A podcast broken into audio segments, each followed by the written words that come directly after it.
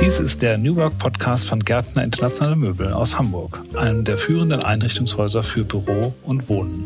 Mein Name ist Robert Vollhardt von der Architektur- und Designplattform Stylepark. Ich spreche in dieser Staffel mit Andreas Göpel, Geschäftsführer und Partner von Gärtner, und Raphael Gilgen, Trendscout von Vitra. Wir sprechen zum Thema New Work unter anderem über agiles Arbeiten, Digitalisierung, Kreativität und welche Rolle Architektur und Design dabei spielen. In unserer vierten Folge geht es um das Thema Kommunikation. Stichwort alleine im Zoom-Call. Ich bitte mich nicht falsch zu verstehen, denn man kann ja nichts Gutes an einer Pandemie sehen, die weltweit bereits über 33 Millionen Infektionen mit über einer Million Todesopfer gefordert hat und dabei einen wirtschaftlichen Schaden verursacht hat, der noch gar nicht vollends überblickt wird. Das einzig Gute an der, dieser Pandemie ist doch der Digitalisierungsschub, den wir weltweit für die Kommunikation in Büros erlebt haben. Wir hätten alle vorher schon zoomen können, haben es dann erst durch Corona ganz schnell gelernt. Andreas, löst Microsoft Teams bzw. Zoom das persönliche Teammeeting ab? So wie wir es im Moment erleben, glaube ich nicht, dass es das ablösen wird. Äh, an der Stelle bin ich aber auch äh, mal genau wie Rafa, der, der, der Techie, und glaube, dass äh, es heute schon Telepräsenzsysteme gibt, die so ein gutes Bild und so einen guten Ton liefern, ähm, dass das Meeting äh, so authentisch ist, dass ich wirklich äh, nach Hause gehe und denke, ich habe den Menschen doch gerade live getroffen. Das in Kombination äh, mit entsprechenden Brillen und, und anderen VR-Tools, ähm, glaube ich, wird dem ganzen Reisethema gerade weltweit äh, einen riesigen Schub geben. Ähm, aber das persönliche Treffen, ähm, das ist eigentlich durch nichts zu ersetzen. Raphael, äh, wie transportiert man Unternehmenswerte digital? Und damit meine ich auch intern. Also es ist ja nicht nur eine externe Kommunikation, sondern insbesondere die interne Kommunikation an Mitarbeiter und Teams und. Mhm. Also ein persönlicher, mein kleiner Einblick in mein Leben.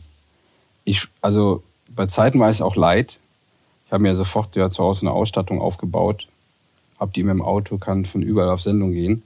Die größte Sitzung hatte ich mal mit 504 Japanern und die sind wirklich 90 Minuten drin geblieben. Halleluja. Ähm, aber Hast du da Japanisch gesprochen oder? Und mit Dolmetscher. Gibt es mal 90 Minuten mit Dolmetscher, 504 Japaner, die in der Leitung geblieben sind. Und ich hatte dann noch Zeiten, dass ich morgens die Asiaten, bei den Asiaten war und abends bei den Amerikanern. Und irgendwann hast du gedacht, du drehst durch. Weil die, ich finde die Energieleistung, die du vor so einer Kamera aufbringen musst, damit du auf der anderen Seite eine Art Awareness hast, die ist, die ist echt wirklich enorm. Ich bin dann auch im wahrsten Sinne des Wortes erschöpft. Ich finde das gut, dass es gibt. Aber es war so schön, heute hier reinzukommen, euch zu sehen, die ich kannte, also die, die ich kenne, die, die ich nicht kenne.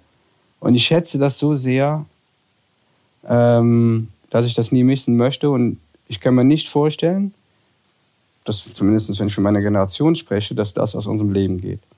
Wenn ihr eure Kinder betrachtet, wie viel Zeit die heute schon, ähm, wie hoch die Bildschirmzeiten von denen sind an ihren Endgeräten, dann weiß ich nicht, ob ich für die sprechen kann. Ähm, und kann gar nicht sagen, ob das anders werden wird, auch bei einer zunehmenden Qualität dieser Tools. Du hast nur eine Sache gesagt, dass es der Digitalisierung einen Schub gegeben hat. Ich glaube nicht, dass wir die Digitalisierung an der Frage, haben wir alle fleißig Teams und, und Cisco-Teams und Zoom oder was auch immer genutzt, festgemacht werden kann. Das war sicherlich ein Aspekt von Digitalisierung. Aber ich stelle fest, dass ähm, viele der Apps und, und Tools, die wir heute nutzen, äh, eigentlich ja nur eine Maske sind, ein, ein, ein Frontend. Ähm, dahinter stecken häufig noch äh, sehr, sehr alte Systeme. Und äh, ich glaube, dass das eine der, der großen Fragen der Zukunft sein wird, wie schnell wir in dem Bereich uns äh, erneuern, äh, damit auch wirklich echte Digitalisierung stattfindet. Seid ihr bei Gärtner da auch schon so weit, dass ihr da hinter die Kulisse guckt und ja, im Kleinen. Ähm, aber wenn ich so an die Kommunikation zu unseren Lieferanten, zu Vitra denke, das äh, basiert doch noch sehr auf alten Datenstrukturen, was wir da machen. Da müssen wir die Kirche einfach im, im, im Dorf lassen. Und ähm, letzten Endes liegt es aber auch daran, dass wir natürlich nicht irgendwelche Standardprodukte verkaufen, äh, wie bei dem äh, schwedischen Möbelhaus so üblich in zwei Farben sondern wir die Räume, die wir einrichten, halt eben so flexibel und, und, und so toll und einzigartig machen wollen, dass da immer sehr viel Sonder, Sonder halt eben im Gespräch ist. Und Sonder kann man nur schwer standardisieren und somit auch nur schwer per se digitalisieren. Das ganze Thema Kommunikation ist ja eins, was für die Einrichtung eigentlich ein zentraler Punkt ist, weil die Kommunikation innerhalb eines Unternehmens ist ja daraufhin ausgerichtet, dass die Leute, die in dem Unternehmen als Team arbeiten, die Unternehmenswerte, dass die Unternehmenskultur miterleben und wissen, wie sich das Unternehmen fühlt und verhält. Habt ihr dort bei euren Projekten irgendwie Einblick da rein oder geht ihr da auch so weit, dass ihr dafür die Räume, du hast vorhin davon gesprochen, von quasi Holodeck-mäßigen HoloLenses oder irgendwie, wo du sagst, da ist für das Tele ähm, Erlebnis schon was ganz anderes. Richtet ihr die schon ein oder wie weit geht ihr bei euren Projekten dafür? Also diese Räume gibt es ja schon lange. Also ich sag mal, Telepräsenzräume, ähm, ich erinnere da mal eine Orgatech vor, glaube ich, zehn Jahren, da wurde sowas mal gezeigt. Da saßen uns auf großen Bildschirmen die Gesprächsteilnehmer auf der anderen Seite gegenüber. Das, was jetzt im Moment stattgefunden hat, ist, dass halt eben äh, viele so kleine Huddle Rooms, äh, wie sie neudeutsch genannt werden, halt eben dann eingerichtet werden. Also klein, kleine Räume für vier, sechs Personen oder auch mal acht Personen. Ähm, in Corona-Zeiten schwierig, äh, aber das sind wir uns ja einig, wird dann irgendwann auch mal mal wieder möglich werden. Ähm, aber ähm, diese, diese haben halt eben nicht so diese Begegnungsqualität äh, gegenüber den, den äh, Telepräsenzlösungen. Äh, wir richten diese Räume ein, na klar, das ist äh, einfach äh, der, der, ja, Situation geschuldet, dass die Räume benötigt werden. So und äh, ich glaube aber, dass auch da noch viel ähm, Gestaltungsmöglichkeiten äh, bestehen, weil ein Telepräsenzraum sieht nicht aus wie ein wie ein Konferenzraum. Der hat eine ganz andere äh, ganz andere Architektur, die er notwendig macht der sieht, und das ist ein schönes Stichwort, weil der sieht eben alles andere als schön aus. Ähm, der passt eher zu dem, was wir immer so aus den Nachrichten hören, dass die Schalte oder wie Frau Merkel mit den Ministerpräsidenten die äh, Schalte oder wie das da heißt, dann machen. Rafa, seid ihr auch schon so weit? Arbeitet ihr bei Vitra mit solchen Telepräsenzräumen? Ja, also wir hatten schon, wir haben schon lange, boah, bin jetzt sechs Jahre da. Ich glaube, seit der Zeit gibt es äh, Cisco-Räume. Ähm, aber jetzt mit der Einführung von Teams hat sich das schlagartig geändert. Hat eine super hohe Akzeptanz. Wir haben auch dazu eingeladen, bewusst die Kameras anzulassen, damit wir Teilhabe an dem Leben des anderen haben hat vielleicht der eine oder andere darüber nachgedacht. Also so, ich will sagen, du hast ja nicht eine Scham oder so, aber ist dann doch komisch, aber ich finde, das hat uns total geholfen, uns noch besser zu verstehen. Egal, wer da mal durchs Bild rauscht. Wir haben auch gar nicht so die Erwartungshaltung, dass das dann alles so perfekt sein muss. Das finde ich, das Teams hat super viel gebracht bei uns. Ja, jetzt haben wir ein eigenes Studio auch. Das kann man über die Fotografie. Wir haben einen alten Bereich am Campus umgebaut. Da wird es aber auch jetzt so Präsenzstudios geben, von denen wir aus Sendungen machen können. Also auch ich stelle mir vor, im Moment äh, habe ich immer so zwei Lieblingsorte am Campus, von denen ich meine Sendung mache, wenn ich sie nicht von zu Hause mache oder von woanders. Und ich kann mir vorstellen, dass ich dann diese Räumlichkeiten viel intensiver nutzen werde. Und dann wird das Erlebnis auf der anderen Seite einfach ein anderes. Ja, aber die, ich, ich empfinde unsere Kolleginnen und Kollegen offen dafür. Auch die, die Bindung vor allen Dingen zu den ganzen Kolleginnen und Kollegen in Auslandmärkten das ist nochmal eine ganz andere, die da entsteht. Ich glaube gerade, dass Teams dazu beigetragen hat äh, oder auch die vielen anderen Desktop-Tools, dass ähm, Videokonferenz in der Form äh, salonfähig geworden ist ne? und dass man die die die Angst davor, jetzt gesehen zu werden, äh, dass man die das, dass man die abgelegt hat sehr schnell, weil bisher waren so aufwendige Videokonferenzsysteme eigentlich äh, in den Boardrooms verankert. Das war so ein ein elitäres System und jetzt kann es die breite Masse das Thema war ja alleine im Zoom-Call. Also, wie, wie seht ihr das? Also ich kann da nur von uns berichten. Bei uns ist es auch so, man, wir haben natürlich auch viel äh, Zoom-Calls gemacht und hat dadurch Kontakt mit den anderen äh, gehabt, aber es ist ja doch was anderes, als wenn man physisch zusammenkommt, als wenn man die Runde am Kaffee macht, wenn man danach noch an der Kaffeemaschine sitzt und sonst was. Raphael, du springst gleich auf den Tisch. Genau. Äh, da gibt es zwei Perspektiven. Ich komme noch gar nicht auf die mit der, der anderen Intimität, wenn wir zwei zusammen Kaffee trinken können oder können uns begegnen. Es fängt ja damit an, dass die Leute einfach ihr Verhalten übertragen haben vor ihrer hässlichen grauen Kiste. Und was ich nicht verstehe, wie man nach so langer Zeit nicht mal eine andere Kamera sich anschafft oder ein anderes Mikrofon mal installiert, mal die Beleuchtung ausprobiert, damit man den Betrachtern ein anderes Gefühl gibt. Es fängt ja damit an, ich meine, du sitzt ja auch nicht jetzt mir im Pyjama gegenüber. Also ich rede jetzt nicht vom Pyjama, ja, aber es geht einfach darum, dass ich sage, wir als Gestalter, wir als Creator, die immer über diese gestalterischen Welten das reden, warum machen wir es dann am Auge unserer Betrachter so schwer? Keiner stellt auf Instagram oder Facebook irgendwie schrottige Bilder rein. Aber wir sitzen, dann ab und zu denke ich, Junge, wo sitzt denn der? Hat das Licht an, irgendwie ist sie nur eine halbe Persönlichkeit. So. Das ist das eine.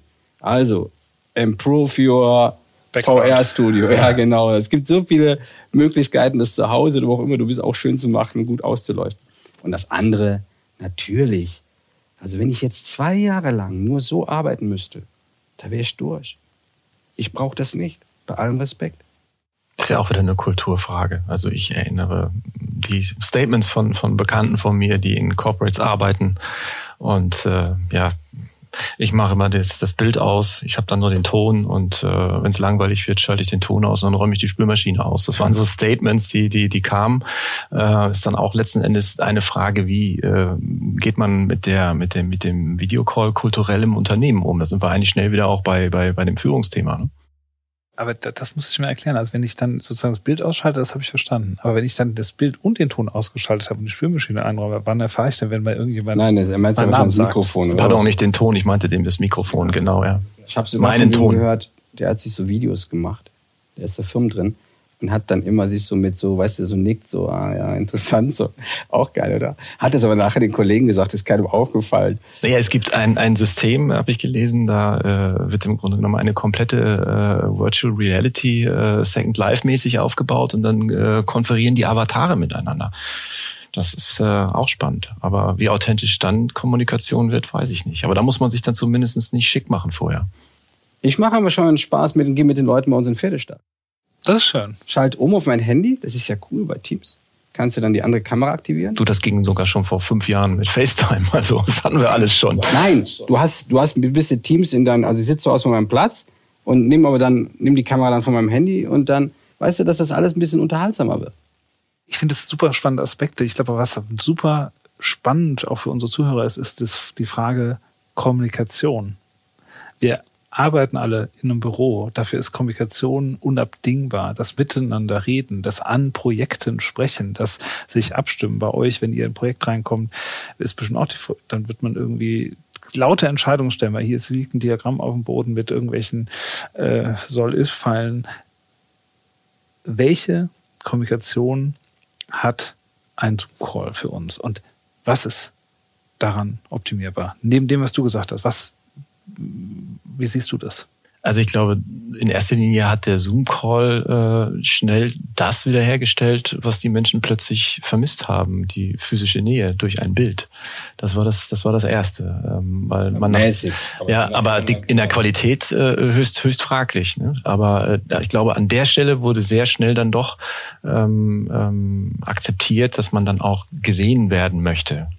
Und ähm, also ich habe selber Anrufe gekriegt, auch auch von Kunden, Vergabegespräche und ähnliches, ähm, wo man dann dachte, Mensch, jetzt jetzt gibt's einen Videocall und äh, ja, dann haben die aber nur äh, per Ton äh, halt eben daraus eine Telco gemacht und äh, wir haben freundlich in die Kamera gewunken und haben die ganze Zeit äh, uns uns filmen lassen. Das, das hat's alles gegeben. War halt, um mal äh, unsere Bundeskanzlerin zu zitieren, Neuland äh, für viele und äh, wird's wohl auch noch eine Zeit lang uns uns so begleiten, bis es einen professionellen Anstrich bekommt. Du hast gesagt, Rafa, warum man sich da keine Kameras bestellt. Das ist ja passiert. Die Dinger waren ja ausverkauft. Ja, es, ne, so. Und jetzt haben wir die Welle, glaube die zweite Welle, die jetzt einfach kommen wird, mal eine positive Welle, ähm, ist, dass viele Unternehmen darüber nachdenken, was muss der Raum eigentlich leisten für einen, einen äh, Videocall? Wie kann ich eine Gruppe von fünf, sechs Personen, die an einer Teams-Konferenz mit zwei externen teilnehmen, wie kann ich die räumlich eigentlich unterbringen? Weil es ist keine technische Lösung, wenn jeder dann nur sein Handy oder, oder sein, äh, sein, sein, sein Notebook hat mit einer entsprechend nicht so guten Kameratechnik. Ja, die werden auch besser werden, das ist überhaupt keine Frage. Aber der, der Klassiker war ja, wie lange es gedauert hat, bis dann Ton und Bild immer da waren. Und äh, wir sprachen irgendwann auch auch mal über die Performance unseres Internets äh, in diesem Land. Äh, das führt ja auch noch dazu. Je besser die Bilder, je besser die Qualität. Aber das war doch gut. War das nicht gut? Ich war total überrascht.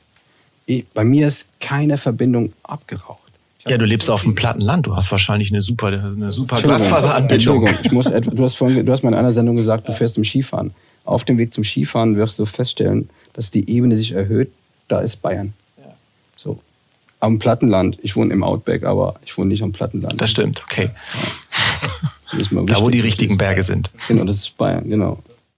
Raphael, du sagtest einmal, dass eine gute Firma im Spannungsfeld von Herkunft und Zukunft ist.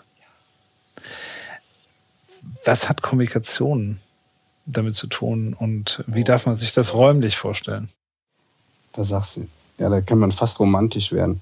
Ähm, das, du glaubst gar nicht, also bei Vitra gab es einen Buddy, Jürgen Dörbaum, ich glaube irgendwie, der war 43 Jahre bei Vitra, hat fast jeden Job gemacht und der ist äh, letztes Jahr pensioniert worden. Immer wenn ich in Biersfällen war, und das war in meiner Hochreisezeit, ich war maximal 30 Tage im Jahr, man beachte, auf dem Mutterschiff bei Vitram Campus in Biersfällen, habe ich morgens um sieben immer mit ihm das genossen, Kaffee zu trinken. Weil Jürgen für mich der war, der mir immer Zugang zur Geschichte des Unternehmens gegeben hat, aber nicht, dass ich die nachlesen kann, sondern er hat Sachen referenziert. Das habe ich total geliebt. So, die, es gehen natürlich immer ältere Kollegen immer mehr in Rente und ich versuche, so viel wie möglich da aus der Geschichte auf den Vitra abzugreifen, weil mir das Anleitung und Orientierung gibt. Und das ist genau das Spannungsfeld. Und vielleicht merke ich das in meiner Aufgabe extrem, weil du auch neigst, in so einer Zukunftsaufgabe zu überhitzen, wie wichtig es ist, immer zurückzuschauen und das Gedächtnis der Organisation zu befragen. Das Gedächtnis, glaube ich, einer Firma ist das Wertvollste, was es gibt. Und dieses Gedächtnis äh, besteht zum einen aus den Kolleginnen und Kollegen, die schon lange dabei sind. Und es gibt Unternehmen, die verstehen es ganz gut, auch mit dieser Architektur zu spielen. Also, dass das Gedächtnis im, quasi physisch verbaust und du damit auch einem Mitarbeiter, der heute anfängt, die Teilhabe gibst an einer vergangenen Zeit. Und dass genau diese Teilhabe einer vergangenen Zeit auch diesem Mitarbeiter in seinem Handeln und Tun Anleitung und Orientierung gibt. Das ist übrigens der größte Schatz der vielen alten deutschen Unternehmen. Und ich liebe es, wenn die mich mitnehmen. Und das ist die, das ist, glaube ich, das ist das, das ist das große Asset der vielen alten deutschen Unternehmen.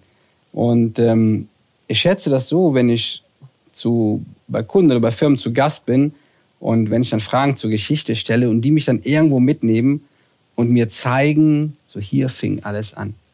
So viel könnte ich gar nicht über die nachlesen, wie ich dann begreifen kann, wie dann der Raum zu mir spricht. Das ist eine schöne Überleitung zum Thema Gärtner. Denn wir stehen hier, äh, wir sitzen hier in einem wunderschönen Raum mit lauter Fotos, die hoffentlich die Zuhörer dann auch irgendwie in dem Feed sehen können, wo man sieht 120, 1920, also 100 Jahre. Und es fing an, was mir selbst natürlich auch nicht bewusst war, bevor ich diesen Raum betreten habe, ähm, mit einem Bürobedarfsladen. Ja, Gärtner hat früher klassisch Bürobedarf gehandelt. Äh, Im Übrigen immer hier ähm, an, diesen, an diesem schönen Standort in der Hamburger Innenstadt, in den großen Bleichen, äh, in einem wirklich äh, sehr besuchenswerten Kontorhaus äh, mit einer tollen Passage drin. Und ähm, tja, wir hätten uns das etwas anders vorgestellt, 100 Jahre alt zu werden im Corona-Jahr. Ähm, das ist leider nicht änderbar. Ähm, wir werden den Geburtstag einfach nachholen so wie in dem bekannten Sketch mit den beiden Schauspielern, der immer äh, zu Silvester kommt, kann man ja auch den 101. Geburtstag feiern. Und ähm, ja, also für mich ist dieses Thema sehr spannend auch, weil wir parallel, weil du gerade gesagt hast, äh, ähm, Kultur. Ähm, ich habe den Herrn äh, Dörbaum nicht kennengelernt. Dürr oder Dörbaum? Dürbaum, Jürgen Dörbaum, ja. Jürgen Dörbaum, äh, den Namen kenne ich aber. Und ähm, wir haben ja auch ähm, einen Generationenprozess jetzt hier äh, hinter uns, äh, der uns die letzten ähm, fünf Jahre begleitet hat und äh, schließen den jetzt in diesem Jahr ab. Und ähm, ja, wir stehen auf dem Standpunkt, ähm, traditionelle Unternehmen müssen sich alle paar Jahre, sagen wir mal alle zehn Jahre auch irgendwo ähm, halbwegs neu erfinden. Nicht in Gänze, aber zumindestens in der Art, äh, wie sie ihr Business praktizieren. Und das sieht man hier ja auch schon, die Vergangenheit ist bei euch ja, die DNA ist sehr aufgeladen. Das heißt, ihr habt ja wahnsinnige Transformationen schon hinter euch. Das heißt, da kann man jetzt mal auf den neuen Teilhaber, du bist mit drei Partner, Geschäftspartnern ja hier beteiligt. Ähm, Vier. Eine Säule äh, ähm, der, der äh, Frank Anger Lindemann bleibt äh, Partner äh, ähm, im Hause.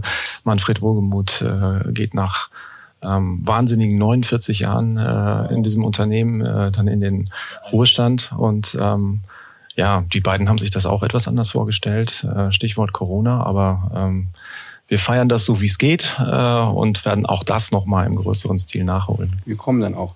Selbstverständlich, ihr seid eingeladen. Aber wir schauen mit großen Augen dahin, was ihr aus Gärtner dann macht, weil die Entwicklung von den Fotos dahin, wo wir heute sind, ist wirklich sehr beeindruckend.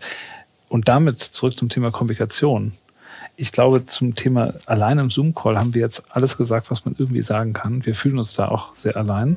Und damit würde ich direkt alle Zuhörer einladen, uns auch in der nächsten Folge gewogen zu bleiben und uns da auch zuzuhören.